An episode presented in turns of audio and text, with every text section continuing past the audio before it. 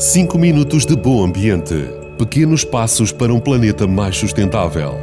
Todas as quintas-feiras na Vagos FM, às 9h30 e 18h30.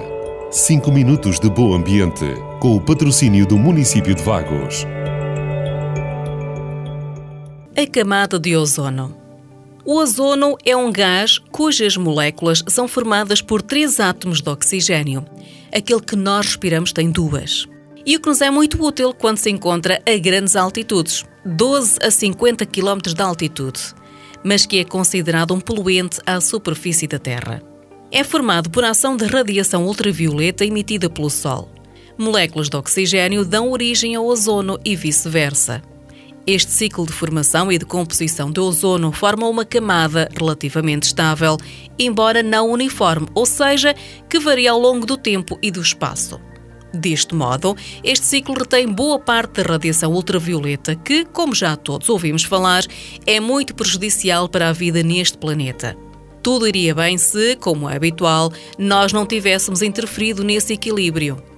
No século passado, começámos a utilizar equipamentos, como por exemplo frigoríficos e ar-condicionado, bem como alguns aerossóis que utilizavam um gás genericamente denominado de CFC, que começou a destabilizar o tal ciclo de formação e de composição do ozono. Ele simplesmente destruía o ozono a uma maior velocidade daquela que era formado, provocando a diminuição da tal camada.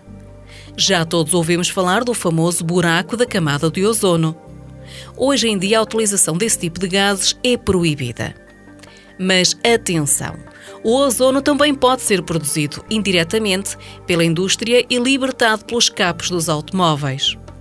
A exposição ao poluente ozono pode causar irritação nos olhos, nariz e garganta, dores de cabeça, dores no peito e dificuldades respiratórias. É um gás agressivo que penetra nas vias respiratórias, reduzindo a função pulmonar e aumentando a incidência de sintomas respiratórios em pessoas que já apresentam problemas deste foro. É considerado um poluente.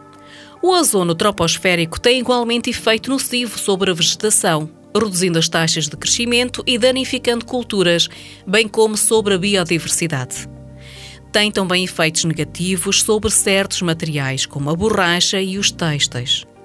No entanto, como é um forte oxidante, é muitas vezes utilizado como desinfetante. Quanto aos ultravioletas, deixamos para a próxima semana. Um bom ambiente para todas e todos e até para a semana. 5 minutos de bom ambiente. Pequenos passos para um planeta mais sustentável. Todas as quintas-feiras na Vagos FM, às 9h30 e 18h30. 5 minutos de bom ambiente, com o patrocínio do município de Vagos.